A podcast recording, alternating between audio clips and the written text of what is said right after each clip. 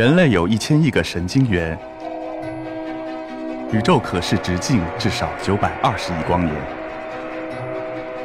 从无限小到无限大，在中科院 SELF 讲坛一起探索未知的世界。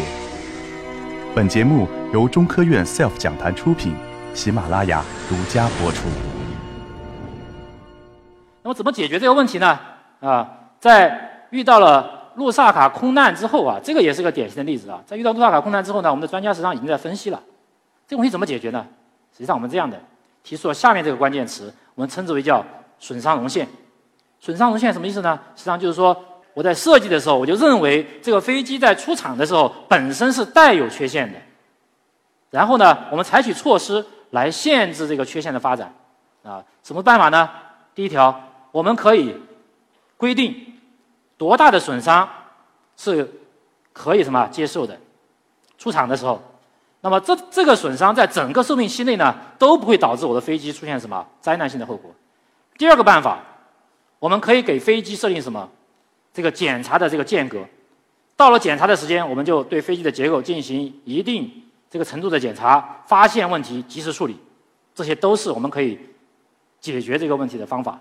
那么美国空军呢，在最开始。七年的时候就提出了这么一个呃标准，到七五年呢出了一个损伤容线的一个适航规范。前面我们讲了一个大概回顾了一下我们这个结构发展的历史。现在我们看看啊，这个结构发展的这个结构设计思想的这个发展过程啊，它怎为什么会发生这么一个变化呢？实际上跟我们的航空技术有关系。那么从设计角度来讲，大家可以看到，我们现在呢借助于计算机技术和 CFD，就是我们讲的计算流体力学的技术，可以很准确的计算出一架飞机。在穿越空气的时候，在它表面上，速度场怎么分布的？在这个空间当中，每一个点的速度是多大？这个速度的方向是向哪个方向？每一个点的压力是多大？还有每一个点的这个涡量是多少？啊，这个涡量呢，我这里就不再多说了，因为比较专业了啊。那么然后呢，以一种可视化的方式呈现给大家，大家看得很清楚吧？这空气怎么流动都能看到。平时呢，空气是透明的，大家都看不到，但通过计算机技术，我们能够看到。另外，我们还可以在计算机上对飞机进行个什么详细的设计，在计算机上面对飞机进行什么组装，甚至可以把设备一起装上去，啊，这在以前是不可想象的。以前呢，如果设计一款飞机，都是用的什么手工图纸、手工画图纸。一个型号的飞机从开始研制啊到能够交付用户，那么以前大约要二十年。一个飞机设计人员。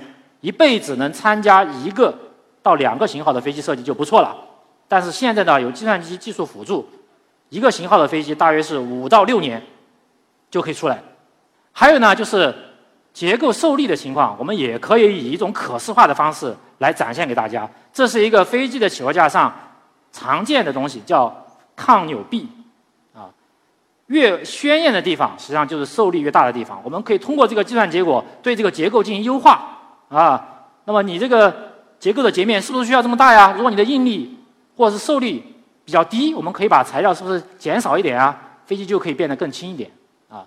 好，还有我们还要考虑环保问题，对吧？飞机在飞过天空的时候是不是有噪声？那么噪声呢，一方面会影响我们的居民生活，另外一方面，噪声也是我们飞机的载荷。大家知道声音是振动吧？如果咱们这个空间是真空的，大家能听到我说话的声音吗？听不到，所以呢，它是质点的振动，质点振动就会产生力的影响，就产生内力啊。我们通常叫应力啊，产生应力的影响。所以声音也是一种载荷，也是我们要关注的啊。这是从设计的角度啊，我们就要考虑这些问题。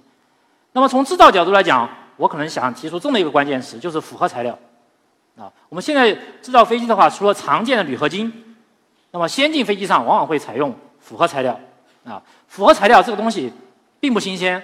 咱们中国的老祖宗一直在用，啊，什么时候在用呢？比如说我们中国的古代筑墙的时候，是不是要用稻草、秸秆或者这个泥土，甚至再加一点这个什么糯米浆来筑这个墙，对不对？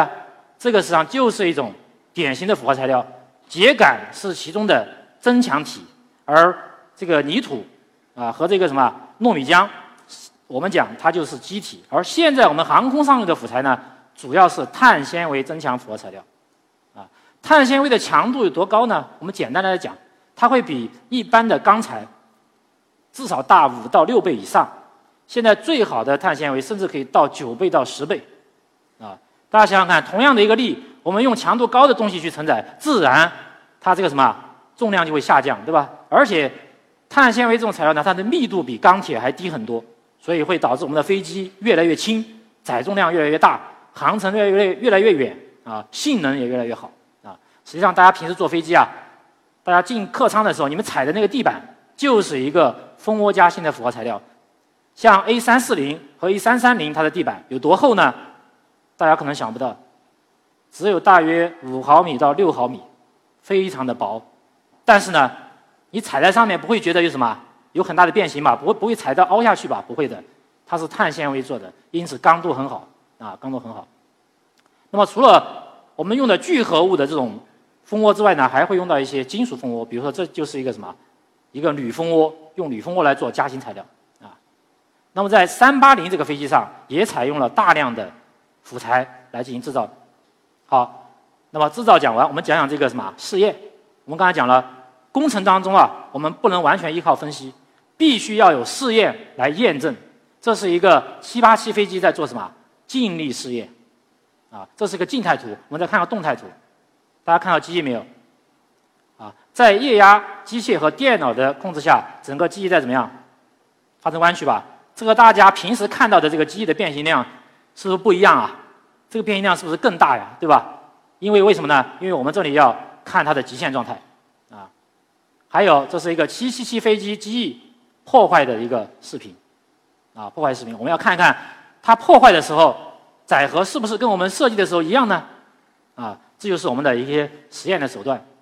那么从系统角度来讲，我们飞机除了这个什么结构之外，还有起落架呀。液压呀、燃油啊、空调啊、引气啊等等，有很多系统。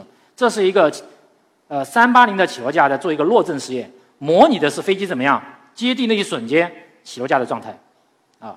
还有更重要的减速用的刹车，这是三八零的刹车装置。大家看到那个轮毂里面是不是在冒火呀？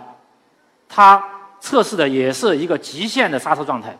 我们都要经过这些试验之后，才能确保飞机飞行时候是安全的。啊，是安全的。那么，除了飞机本身之外，还有什么因素影响安全呢？还有一个很重要的因素是什么？人为因素。我们现在有统计数据，大约有百分之七十到百分之八十的这个航空事故是由于人为原因造成的。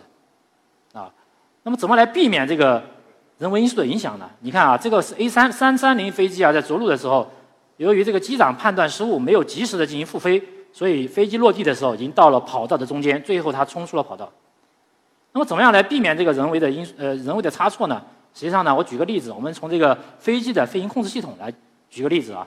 现在飞机的操纵系统有两种大类上，一一类呢是机械的，啊机械助力的，啊我们用液压来进行助力；还有一种呢就是电传的，啊我们在这个图上能看到飞机的很多操纵面，它能控制飞机的怎么样呢？抬头、低头、俯仰，还有什么横滚，还有呢偏航，啊，那么区别在哪里？我们看一下这张图啊，大家不需要去抠脑袋啊，这个上面可能相对来讲要专业一点啊。其实很简单一句话，如果采用电传的操纵系统，飞行员的信号在发送出去之后，首先要经过计算机进行分析和处理。我举个例子，如果飞机双发飞机横滚的时候角度最大三十度，如果飞机已经滚转到了三十度，飞行员还在压杆，那么飞控计算机会怎么样？过滤掉它这个信号，我不听你的了，啊，不听你的了。改为由什么计算机进行控制啊？计算机进行控制。下面我们看到的是几款比较先进的飞机，苏三五啊。以前有朋友问我，航展的时候飞机为什么要拉烟？很多人说，哎，不是更好看吗？实际上我告诉大家，它还有一个很重要的作用。通过拉烟，我们能看到这个飞机附近空气流动的情况。大家看，它在做什么？眼镜蛇机动吧？做眼镜蛇机动的时候呢，机翼的上一面气流全部分离了。它怎么样才能恢复状态呢？是因为苏三五用了什么？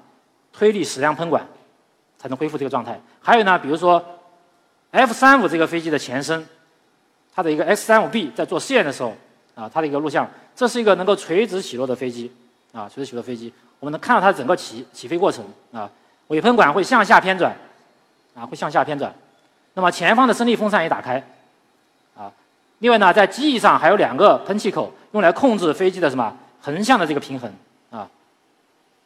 好，它开始起飞了。我们甚至能看到在起飞的时候，它内部的计算机是不是在调节这个推力的大小，对吧？好，这是一个 X 三五 B，。那么民航领域呢？比如说最新的 A 三五零还有 A 三八零这两款飞机，现在都是很很先进的飞机。380的最大起飞重量，大家猜一猜有多少？有多少？咱们按吨计啊，最大起飞重量五百六十吨。五百六十吨什么概念？一个家用轿车大约是一吨到一吨五，大家可以对比一下。为了保证民航飞机的安全呢，我们现在有几个适航体系，比如说我们中国民航有自己的民用航空条例，FAA 美国的联邦航空局也有它的适航条例，还有欧洲的主要是 EASA 的这个体系啊，来保证安全啊。好了，我们这么多工作，保证飞机的安全呢，那么飞机运行过程当中会遇到一些什么问题呢？我们看一下，还会有一些不期而遇的风险。大家看到没有？这是什么？鸟撞到飞机上，对吧？你看，一只很小的鸟，很柔弱的样子，它为什么会把飞机撞成这个样子呢？啊，相对速度大嘛，对吧？啊，但是呢，我们的民航飞机和军用飞机都会考虑到这个问题，在设计的时候，我们就已经考虑了这个因素，在结构上做了一些布置。还有呢，冰雹，这也是个天气影响，对吧？还有雷电，还有雷电。我们也会做一些相应的处理，比如说，我们把飞机的所有金属件连接起来，形成个等式体。这样的话，电流只会通过什么？飞机的外表面通过，而不会怎么样到里面去。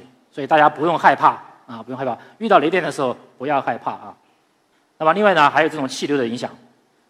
大家看一下，这架飞机刚刚起飞，啊，现在有个下降气流，在刚起飞的时候，飞机遇到的是什么？是不是逆风啊？到中间的时候是什么？是下降气流。再往前一点点又怎么样？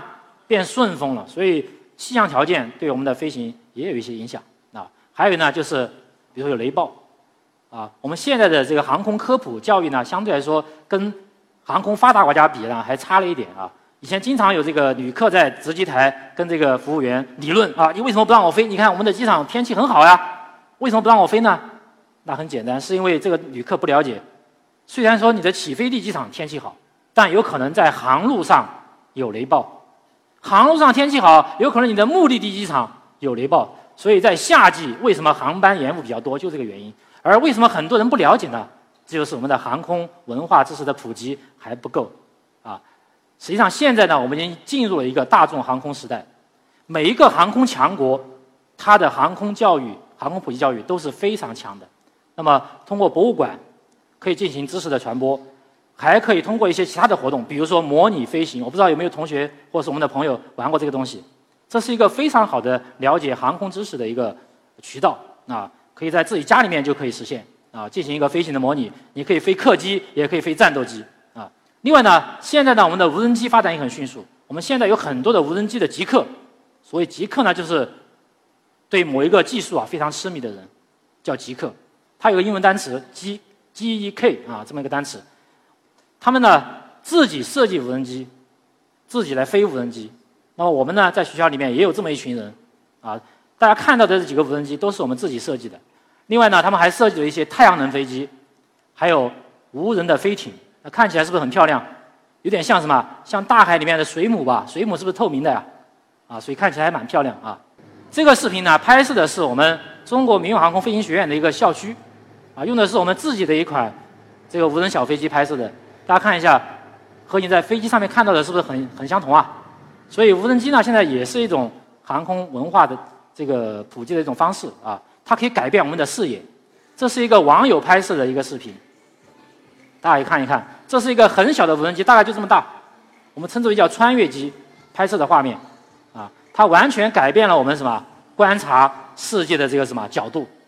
所以这些都是我们广大的航空爱好者可以自己开展的这个活动啊。那么未来的飞行会是什么样子的？刚才我们有老师也给大家讲了这个问题。我的观点呢和他们有点类似，一定是空天一体。在大气层内，我们有相应的飞行器，比如说货运或客运。那么再往后发展呢，应该是高速飞行器的时代，我们会进入到空天飞行时代。我们从陆地起飞，然后呢进入到临近空间的这个状态，可以以高马赫数进行飞行，快速的到达另外一个目的地，将极大的改变我们现有的。对这个距离的认识，实际上大家想想看，当我们没有高铁的时候，是不是也觉得距离很遥远，对不对？但现在有了高铁，是不是距离就缩短了？所以以后呢，世界真的会变成一个什么呀？地球村，真的变成个地球村。好，这就是我今天要给大家一起分享的我的航空的经历。谢谢大家。you